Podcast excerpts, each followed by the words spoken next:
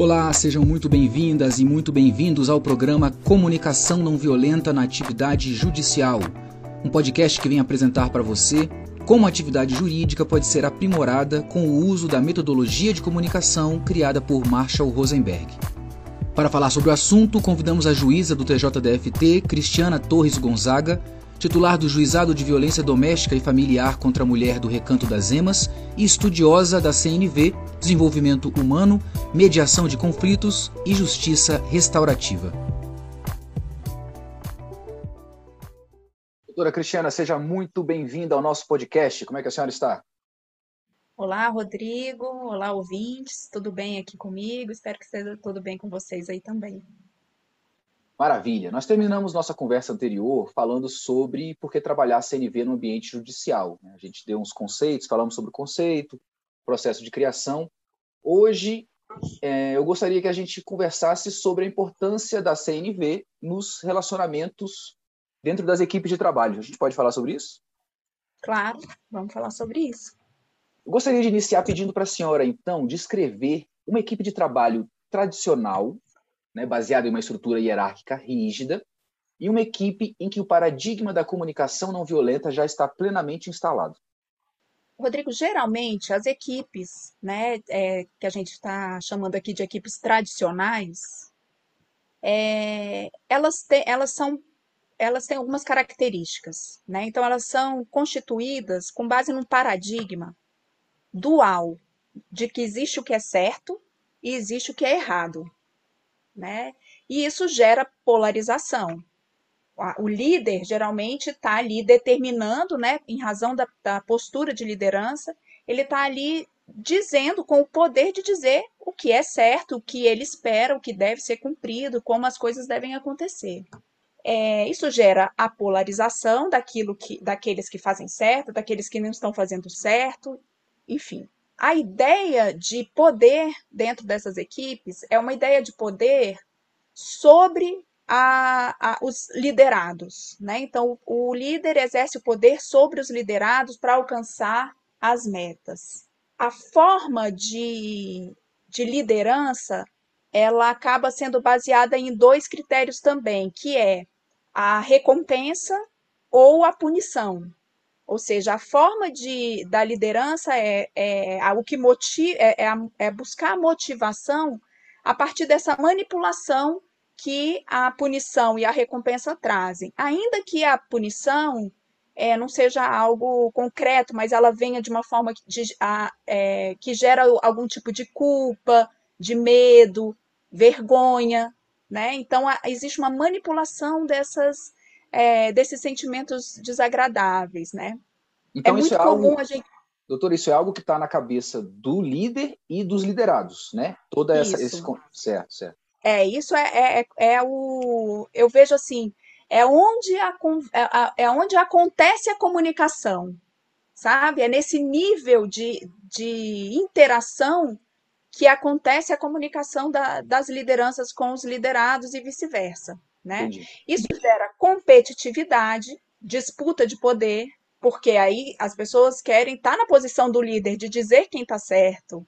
E é, existe, porque vão formando hierarquias né, dentro da, das equipes. Isso for, é, faz com que aconteçam, né, faz com que seja, é, com que, por exemplo, as, é, a gente trabalhe dentro da ideia de julgamentos, de rótulos, é, fulano faz certo, fulano é um ótimo funcionário, né? E isso gera uma, um, uma instabilidade é, dentro da equipe. Esse tipo de valorização também, ou de depreciação, né? Do, sempre com base na, na dualidade que eu falei no começo, certo ou errado. Se tem uma pessoa, um funcionário, um servidor que está sendo sempre elogiado e eu não sou sempre elogiado, eu já parto do pressuposto de que eu não estou naquele patamar, o que eu não agrado, o que, enfim, né? Exatamente. E eu começo, é bem possível que eu comece a ver que tem uma injustiça nisso. Não é muito incomum, tem uma injustiça nisso. O fulano não é tão bom assim, olha aquilo que ele fez que não ficou bom. Aí eu, eu mesmo assim já começo a criar as, as, é, os rótulos também. E a competitividade, a polarização, ela vai crescendo dentro das equipes. Inclusive, a visão tem, negativa, tô... doutora, a visão negativa que o, o servidor, o funcionário, enfim, tem do líder. Ele não vê minhas qualidades negativas, ele não vê as qualidades negativas daquele que ele está sempre elogiando, né? então cria-se um.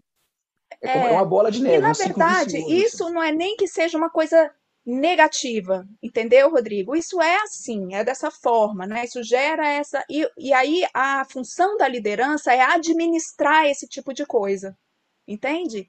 Então, o bom líder é aquele que que está dentro de uma equipe, que vê como normal e natural esse tipo de competição, vê até como positivo, muitas vezes, no sentido de estimular o servidor ou, ou, ou o liderado, né, assim, a, a buscar melhorar, a tá, né? Enfim, é visto dessa forma, que é, vê assim a competitividade, né? E ele é um bom líder porque ele consegue administrar tudo isso, entende? É um paradigma, tá tudo bem, tá tudo certo, né? É uma escolha.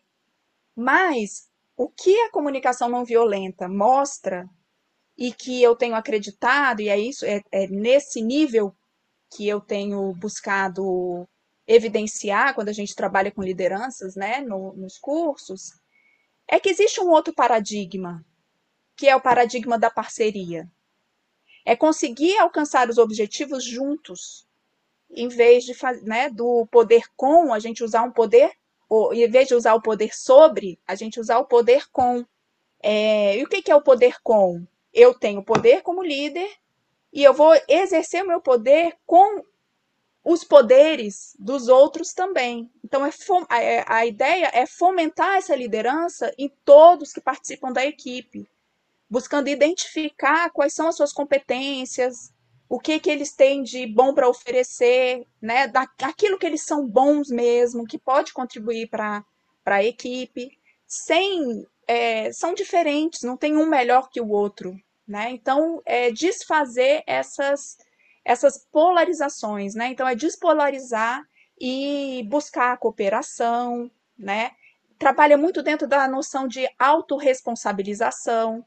Cada um é responsável pelo próprio trabalho, tem autonomia para desenvolver o próprio trabalho e apresentar suas soluções para o líder, que vai é, é, acolher aquilo da melhor forma que isso, né? Vai ter essa, essa função, o líder vai ter essa função de de encaixar e de criar estratégias que levem em consideração as capacidades de todos. A, isso fomenta a criatividade, porque é, não tem o certo e o errado.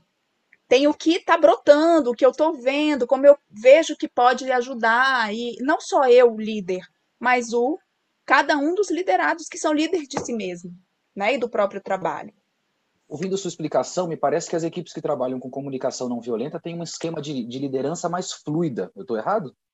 É exatamente isso. A ideia é trazer essa fluidez, né? Por quê, né? Porque essa é, a liderança ela já não está mais concentrada no, no papel do líder.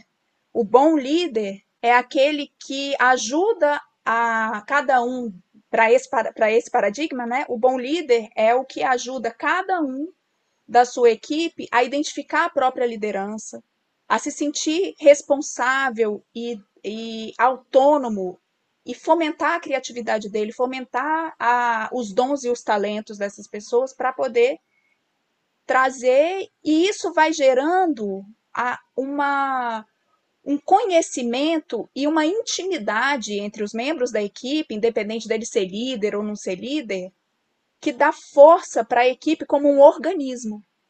Então a gente vai criando a, a equipe, ela vai se transformando num organismo, assim como a gente tem nossos braços, nossas, nossa cabeça, nossa mão, né, nossos pés, nossas pernas e, e tudo que temos e somos um organismo. A equipe ela começa passa a ser vista como um organismo e todos têm importância e são valorizados e validados em seus postos, em suas, né, em suas atividades. Todos veem como aquilo é importante para para a engrenagem né, do serviço. E, e, quem vai, no final das contas, ganhar com isso, as pessoas dizem que é o usuário, mas eu acho que, são, que é cada um. Né? Na verdade, quem ganha, em primeiro lugar, eu considero que é que sou eu, que estou fazendo parte dessa equipe mas o usuário também fica muito mais satisfeito com essa harmonização. Falando nessa questão de ganhos, hoje em dia se fala muito em motivação de equipes e aumento de produtividade. A CNV tem algo a contribuir nesse sentido? Rodrigo, sem dúvida. Porque o que acontece? Quando eu estava falando aqui para você das equipes tradicionais, né? É, eu falei da, da dualidade, do estabelecimento de metas, né? E de uma motivação baseada em punições e recompensas.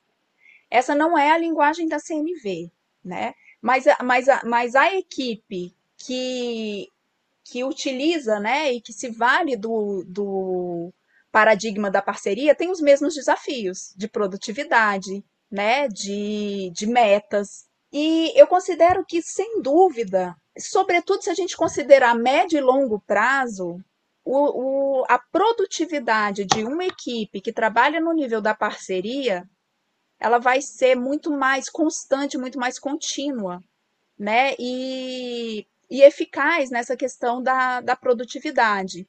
Por quê?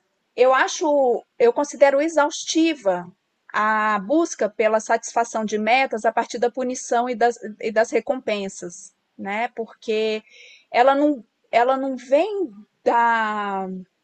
Ela não é muito espontânea, né? Ela é mais é, criada, manipulada. É o que eu vou fazer para motivar o meu servidor a alcançar tal meta, que é uma meta, por exemplo, do CNJ, ah, eu vou dar um dia de folga, ou eu vou, né, estabelecer, enfim, sei lá, né, vou usar aqui a minha, os meus recursos de liderança para poder fomentar isso. A comunicação não violenta, o, a, a ideia é mostrar e, na verdade, trabalhar com o alcance das metas e da produtividade como sendo um interesse de cada um dos membros da equipe, dentro disso que eu estava falando aqui da fluidez né? É muito a comunicação não violenta, né? E, a, e o paradigma da parceria, eles mostram como como passa a ser uma necessidade, a gente começa a identificar a nossa necessidade de, é, de autonomia no trabalho, a nossa necessidade de, de conexão com propósito, ela é realizada no nosso trabalho é, cotidiano. Então, a gente se engaja no, na, na busca e no, atendi, no atendimento das metas, por ser esse o meu trabalho e algo que eu quero oferecer e eu quero entregar. E uns ajudam os outros nessa. É, nesse, é, porque isso é uma dança também, tem altos e baixos, a gente não é só o trabalho, né? Então a gente. E isso tudo é levado em consideração no paradigma da parceria.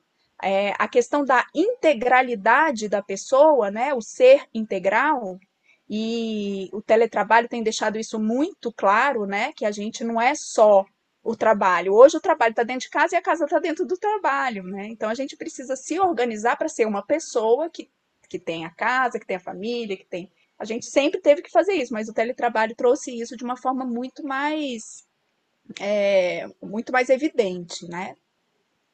A comunicação não violenta é algo que nos faz demonstrar muito respeito pelo outro, respeito pelos sentimentos e necessidades do outro. A senhora já abordou aqui a questão da valorização, mas eu queria pedir para que talvez ficasse mais claro como é que esse essa forma de se relacionar com o outro tem impacto na valorização dos membros de uma equipe. Então, é, como eu disse, né, a, enquanto nas equipes tradicionais a valorização ela está muito relacionada com elogios, a comunicação não violenta ela também trabalha com elogio, mas ela está muito mais conectada com o estabelecimento de, de, das relações, do relacionamento. Aqui vou até usar uma, uma metáfora que é, que é utilizada pela, pela Brené Brown né, na, que também, também tem uma linguagem muito parecida aqui, muito alinhada com a comunicação não violenta. Ela fala do, de um depósito que a gente faz nas relações. Então, pequenas coisas que vão acontecendo, né? Então, em que eu vejo que as minhas necessidades elas são importantes para a equipe. Então, aquilo que, que eu acho importante para a equipe, para o trabalho, aquilo é escutado, aquilo é considerado, aquilo é, é, é faz parte da, das decisões que são tomadas, porque, e isso vai valorizando, vai, vai mostrando e vai me, me conectando com o meu valor e me, de, me dando mais liberdade para eu, eu ser eu mesma, para eu trazer as minhas ideias e, e fazer parte desse grupo. Isso é um depósito na conta da, daquela relação. E eu me sinto muito mais valorizado do que se eu receber um elogio, né?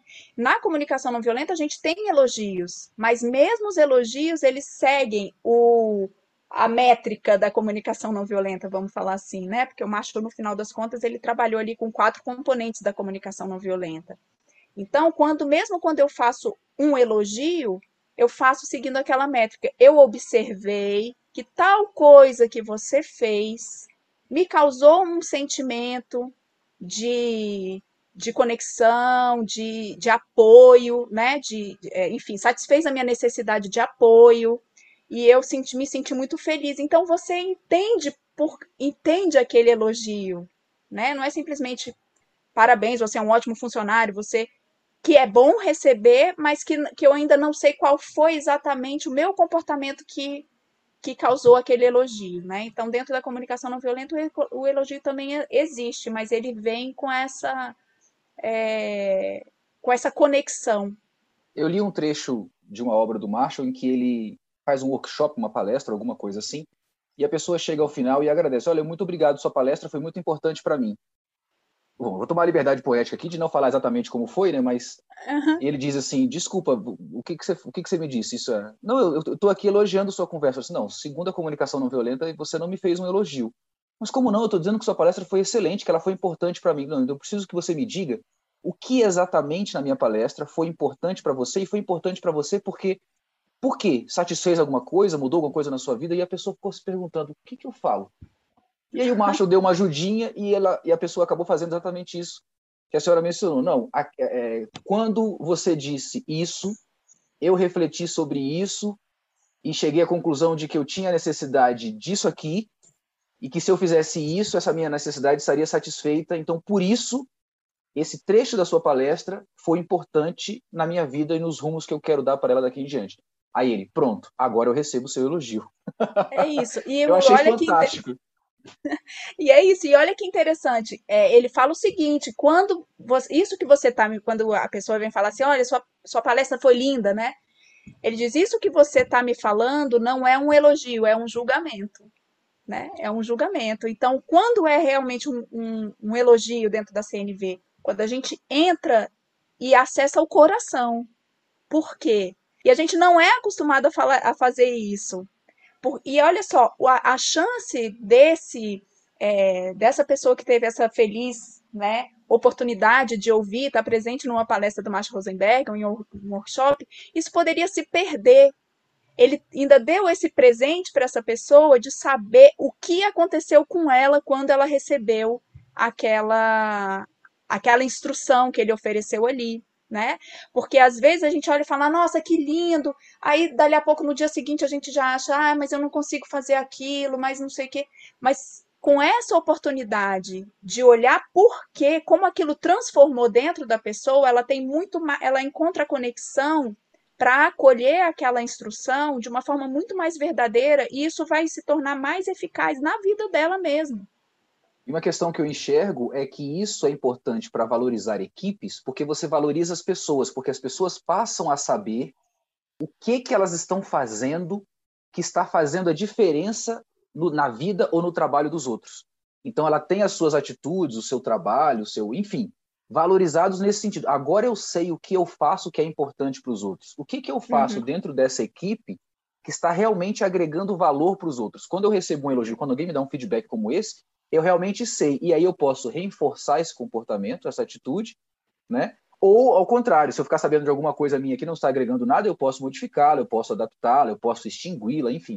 Então, é, uhum. é, foi como eu comecei a ver essa questão do porquê que isso é importante para valorizar a equipe, né? Eu saber aonde, eu, se eu estou fazendo a diferença, se eu estou agregando e como, o que exatamente eu faço que agrega. Não é simplesmente a minha presença, não é a minha pontualidade, não é a minha... Não, é esse aspecto do meu trabalho, ou é a forma como uhum. eu faço, que tem feito uhum. a diferença, e isso é uhum. é muito importante que eu saiba exatamente o que é. É, E repara, por exemplo, uma questão dessa como a pontualidade que você citou aí, né?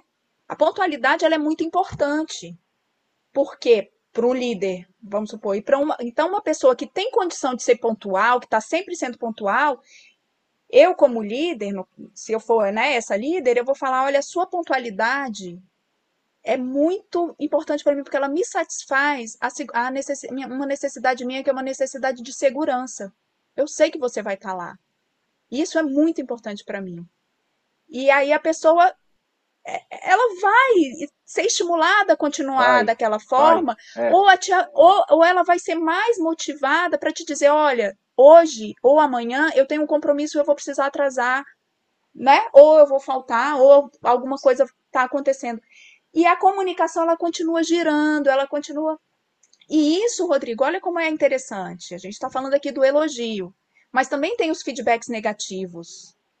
Mas dentro de uma, de uma equipe que trabalha nesse nível, a naturalidade para dar um feedback negativo, ela vai acontecer da mesma forma. Apesar de ser um pouco mais desconfortável, porque ainda ser um pouco desconfortável, porque dentro da nossa cultura dar um feedback negativo, isso é como é, é difícil a pessoa desconectar isso da crítica. É, e, e, a gente logo é a, a, gente é acostumado né, a acionar os mecanismos de defesa quando houve uma crítica, por sentir culpa, por sentir vergonha, né, medo. Então é um pouco mais delicado. Mas no à medida em que a gente exercita essa, esse tipo de comunicação, de conexão, né, de, de aproximação, os feedbacks negativos que acontecem no paradigma da parceria, assim como acontecem no paradigma tradicional, porque somos humanos, né? Então os erros vão acontecer, mas a gente aceita os erros. A gente é, e não quer dizer que a gente não vai consertar aqueles erros. A gente aceita que houve um erro, a gente enluta aquele erro, né? Poderia ter sido melhor, queria que tivesse sido melhor, houve as, as, um dano, se houve um dano, vamos reparar o dano. Mas a gente vê as coisas, a gente não deixa nada escondido. A gente trabalha tudo às claras, né? Com aí eu volto no tema da responsabilidade, com muito, muita responsabilidade e autorresponsabilidade. E eu acho que o que facilita essa questão do feedback negativo, de ser mais natural dentro de um ambiente onde a comunicação não violenta está presente, é sempre haver a vinculação com os sentimentos e necessidades. Se eu preciso dar um feedback negativo a alguém, eu vou dizer o, o aspecto negativo do, do, do, comportamento, ou de uma atitude pontual e tudo, que, que, que seja negativa para mim, problemática para mim, porque vai de encontro a um sentimento que eu tenho ou uma necessidade que eu tenho enquanto líder ou enquanto subordinado. Né? Uhum. Eu acho que fica tranquilo isso, porque quando você se coloca numa posição de. Você expõe né, os sentimentos. Quais foram os. Olha, eu, eu sou uma pessoa que se sente assim quando isso acontece, ou que tem a necessidade disso para. Você está se expondo, você está se mostrando uhum. para a pessoa. Isso faz com que qualquer comentário que venha com, com, com teor negativo, né, a gente está falando de feedback negativo, ele seja melhor digerido, porque a pessoa ela está se expondo, ela está se abrindo comigo, ela está sendo verdadeira, ela está colocando as cartas na uhum. mesa de uma forma tranquila, de uma forma pacificadora. Eu acho que é mais fácil. Eu, o que eu estou querendo mostrar é que essa questão de demonstrar, de fazer a vinculação com sentimentos e necessidades, faz com que a gente perca um pouco esse olhar de crítica. Sim. Né? Porque o conceito que a gente tem de crítica ele, ele é um pouco deturpado. E, uhum. e eu acho que é, é a força desse tipo de comunicação reside exatamente aí. Mas, doutora, para finalizar, eu gostaria que a senhora é, falasse aos nossos ouvintes e às nossas ouvintes, de uma forma bem resumida, bem objetiva, por que, que é importante aplicar a CNV nas equipes de trabalho, ou seja, o que, que todos têm a ganhar em suas equipes de trabalho ao aplicar comunicação não violenta? Então, eu considero que, que todos têm a ganhar com a utilização da comunicação não violenta nas equipes de trabalho, porque o foco, o centro da comunicação não violenta e do paradigma da parceria está estabelecido na conexão entre as pessoas. Então, a gente tem a possibilidade de transformar, de reconhecer que o nosso exercício de trabalho é uma do, do nosso trabalho como líder ou como liderado, ele faz parte de um contexto, ele faz parte de um todo.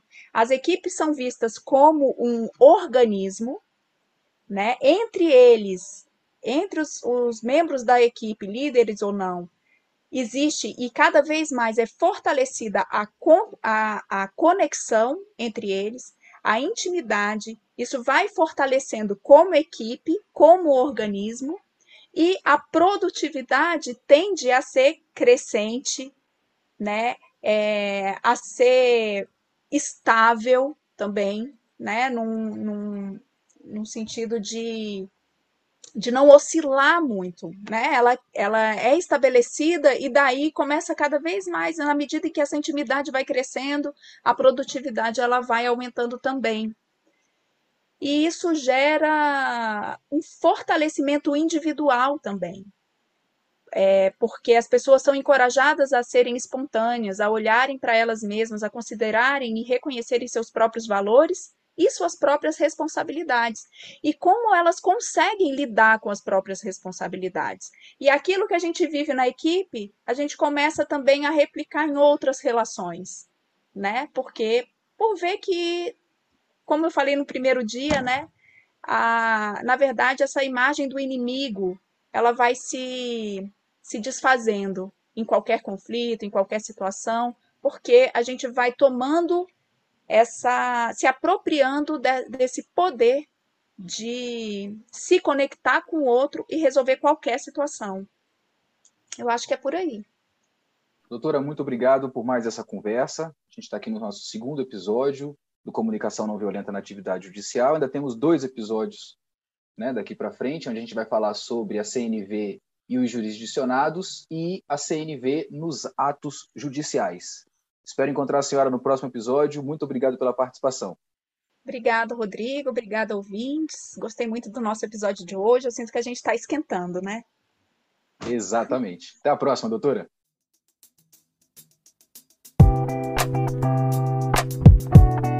Esta é a primeira temporada do TJDFT em séries, uma produção da Assessoria de Comunicação Social do Tribunal, que apresenta temas e iniciativas relevantes da Justiça do Distrito Federal para a sociedade. Obrigado por nos acompanhar e até nosso próximo encontro.